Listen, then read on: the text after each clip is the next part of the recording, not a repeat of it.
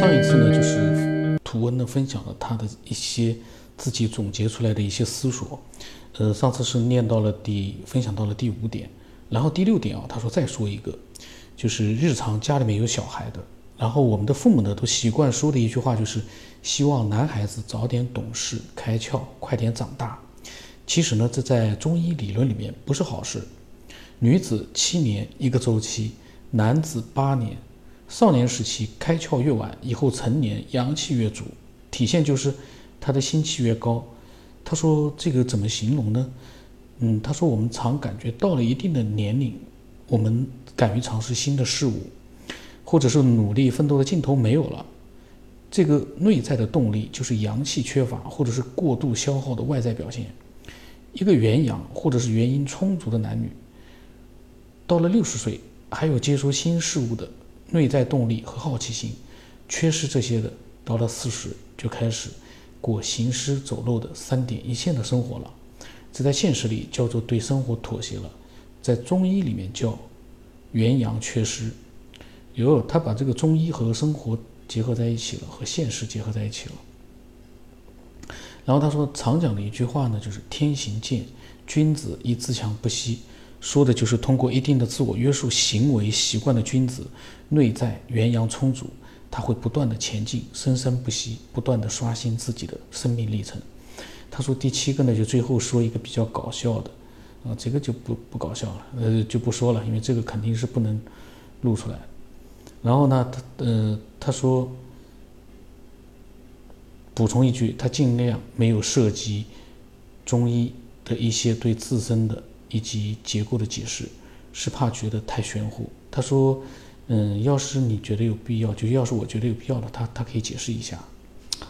这个呢，我倒觉得呢，反正个人自己想分享什么就分享什么，因为我对分享的爱好者从来没有任何的要求。嗯，随心吧，这是我的想法。然后呢，前两天啊，他可能看到了我上传的他分享的那个故事啊。”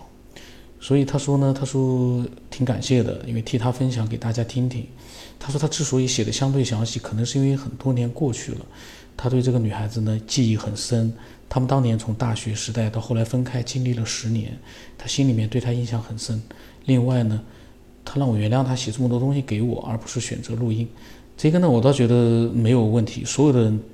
我倒是觉得，如果说能用文字写是最好，因为我我觉得呢自己把它。念出来的话，我会看得更仔细一点。如果是录音的话呢，当然也好。可是因为每个人的口音不一样，然后嗯，录音出来的效果也不一样。我觉得啊，嗯，大多数的分享者不如安安静静的用文字来分享。当然，这个呢确实很有的时候很费时，嗯，所以呢，自由吧，都可以。那么他说呢，嗯，可能和他从事的文字工作有关。哦，他专门从事文字工作，他觉得写东西的时候呢，思路能够清晰一些。录音的话，估计会更乱。这个确实，嗯，他呢写的东西确实思路很清晰，有条有理，蛮好的。然后呢，嗯，我呢好像给他发了语音啊。我那个后来呢，就是还没发出来呢啊。就是我可能对你那个经历啊，我也有自己的一些分析啊。就是我不是分析，我就随便的一个闲扯。到时候你听了呢，反正你听着玩玩就行了啊。因为我那是个人的一个分析，呃，千万不要就是说像有的人一样的就误会了，那那个就不好玩了。我呢是突然看他听到了第一期之后呢，我在想呀，第二期好像我也发了一批自己发表了一些自己的想法，因为我一般发表的想法呢。都和嗯分享的人呢可能会有一些不一样，有的时候啊，那么正常来说呢，大家都已经习惯了，没问题。但是有一些听众不熟悉的话，比如他图文呢，应该时间很长了，应该是如果之前的节目都听过的话，应该是能理解的，因为那是我个人的一个想法的表达，可能跟分享者的想法不一致，嗯，因为我不可能呃去讨好每一个分享的人。那样的话呢，就会显得我，嗯，一会同意这个观点，一会同意那个观点，思路太混乱了，那样不好。我是真实的想法表达出来，可能有的时候言语当中的可能用词不当，说不定还会冒犯一下，嗯分享者，但是呢都是无心的。那么他呢好像当时也跟我，哦，哦这个没关系，我觉得每一个人都可以就一些就一些现象或是一些事件，呃，得出自己的这个结论或是一些看法，我觉得这个是很正常的，知道吗？而且你写的比较清晰的，其实说句实话是最好的，因为有很多的分享者发过来的是比较零碎的，就是说听的是感觉不出来，但实际上呢发过来的内容是很零碎的，呃那样的话呢，其实也呃给人的感觉呢就是没有这么就像你写的那样啊比较清晰，我呢自己呢也会被他们的那个比较乱的那个文字呢弄弄得很乱。所以我我觉得你这个挺好的，因为你呢是亲身经历，我们呢就就因为看到了你的描述之后呢，我们只能从旁观者的角度去，呃随随便去瞎扯，毕竟我们不是亲历者嘛，所以呢可能呢就是说有的时候是既然是瞎扯嘛，有的时候可能啊就就就是你反正到时候，因为我也忘了说啥，我总感觉好像说的这个你反正事先有个数吧。啊，对，这个没关系，因为就像我说的那样，我说就说，嗯，天下间发生的任何我们生活中看见的或是听别人讲的这些事情事件吧，包括一些神秘事件，我觉得就应该从各个角度来解读。我觉得这个是很，这个它不仅是正常的，而且还是正确的。因为就像那谁说了一句话，就是说我们每个人出生啊，都是带着偏见来到这个世界的，就是说。我们带着偏见看待这个世界，才是一种正常的一种现象，至少在出发点上。因为为什么？要是怕的就是没有看法，而有看法呢？虽然是偏见，但是把大家的意见都听一遍的时候，可能会更完全的去理解这个事情的一些多角度的这个这个，就像就像一个完整的面貌一样，就像盲人摸象一样。每个人我们都有偏见，这是太正常了。但是大家要是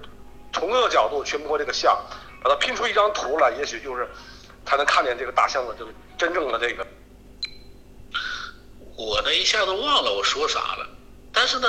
我呢一般来说呢不会太乱讲啊，我一般还是还是比较真实的去分析的，应该也不会太过分，应该是不会太过分，我具体我忘了。哦，没关系，其实这个你不用太担心，我觉得在我这边我是能接受任何一种看法的。包括这老太太，就像我跟我以前曾经跟我，就跟我那个跟我妈提过一次，完了我妈也是，就是说提出她的一些看法，但是我觉得这都非常正常，你不用太担心，就是说我会怎么看，我觉得这个你完全不用担心，因为我反而想讲出来就是想听一听，就大家包括你还有别人的听众的一些他们的一些看法和分析。其实我觉得，包括我现在就是说平时。呃，也尽量想搜集，就社会的各个阶层、各个人他们的这个不不同教育背景、不同环境下，他们看待一些就是鬼神呐这种或是科学。嗯，其实像我今年已经差不多，我今年已经有四十四岁了。本来在我的亲身经历中，可能还有一些我觉得比较好玩的事情。我为什么要用“好玩”这个词儿呢？因为可能我可能从小就不太怕什么鬼之类的玩意儿。就说很多人提起这个事情，可能或者可能多少都有点恐惧什么的。但是我不管在白天还是晚上，我都不太怕这些事情。我反而觉得挺好玩儿，就是因为上面包括那个你在两个微信号我给你发的那些东西吧，完了可能就是说发了，主要发了是两件事情。然后我想就先发这些，然后别的就先先暂时不发。因为什么？因为我发，因为我我觉得你这个节目可能时间有限嘛，可能就是说那个你看那个也需要找一些空闲时间来。等我先把这个前面这两个故事完了，这个大家就是说，就是说，嗯，讲一讲完了，看大家有什么觉得反应，或者觉得是不是啊有意思，然后咱们再对吧？嗯，所以说就是说，嗯，像我觉得为什么我不爱发我我我发的一些理论东西比较少，因为可能我觉得对于大部分人来说，干听一些理论和见解可能是比较枯燥的，所以说我想就是说，呃，尽量的。让大家就是说这个，就一些呃，就像你说的那种真实的经历和故事吧，来带动大家的一些兴趣，可能可能会更更稳妥一点吧。可能我觉得是这样，就至少得先觉得这事儿挺好玩，完了有意思，然后可能大家就是说才觉得是比较那什么，因为我觉得就是首先对待这种科学或者鬼神的问题，大家就像就像你在前几期节目里我看过有一期就是那，不要把它太当回事儿，但是呢又不要对它视而不见，中间那个点要把握的比较好。你在前几期节目里讲过一个这个观点，我觉得这是对的，这是就是啊我是赞同的，就是说你不能怕它，你也不能过分的去沉迷在里面。但是你要把它当成一个玩的东西来，这个边，就是说边探讨边一群人在一起探讨，或者一群人在一起发现啊，或者讲解一些观点啊，让自己不是，就是说说一句最最最那个基础的这个功能，可能就会让大家觉得生活比较多姿多彩吧。就是说那个不仅有有我们这个现实生活，还有可能一些我们看不见的世界，或者是一些科学等科学或者是这种神秘主义，还能给我们带来一些更多的这种。就说惊喜，我觉得这个是很重要的。这个，嗯，对他的，嗯，那个就是说置之不理，或是视而不见，或是对他过于沉迷，都是可能，呃，不太不太正确的路线。我觉得，所以说中间那个点要把握好。所以说，像我一般就是觉得这就是个玩儿。所以说，像我对待这种事情呢，包括这个看法跟那个方法，我觉得就是，就像海用一句话，那个谁，那个海德格尔说的好像是。他说：“是灵魂在高处，我们却低着头走路。啊，低着头的意思就是说，我们在现实中，哎，我们还要挣钱，我们还要养家糊口，还有干这些种种比较苟且的事情。反正这都是，就是二者同样是同样重要。包括古希腊，他也这么他也这么做的。就是说，为什么古希腊的这个非常强大的，就是说有两个领域，一个是体育，一个是哲学呢？我觉得他就是。”就我觉得他就是很好的这个平衡了这种叫知识与这个嗯，就是说日常这个身体健康的这种关系，因为就是说在就或者在哲学界吧，应该可以可以这么说，在古时候叫可能在更早的西的时候，西方世界观哲学其实就研究这种真理的，就是说你要是不太就是说关注于现实世界，你要扎进了这个哲学的世界里哈，你容易被他叫他们被黑暗所吞噬。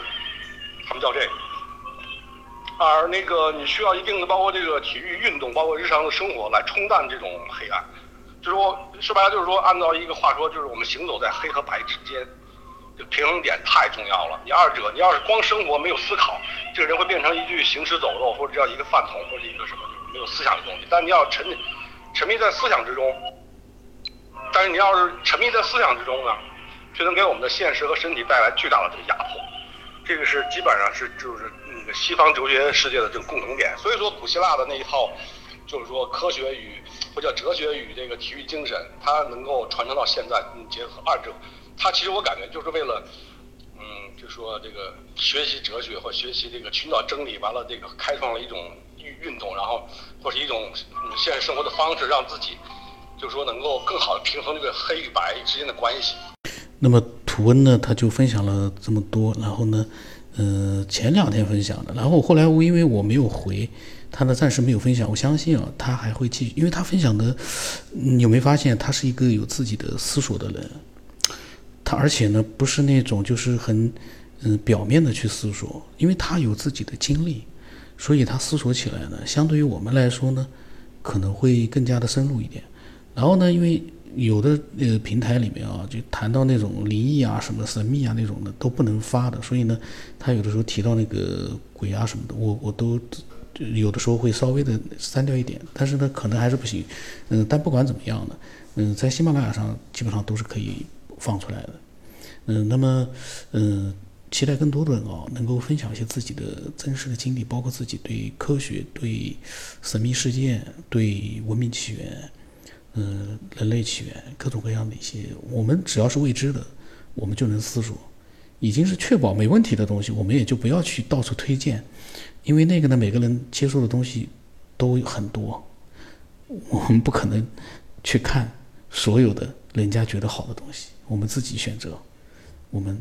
分享自己真实的思索。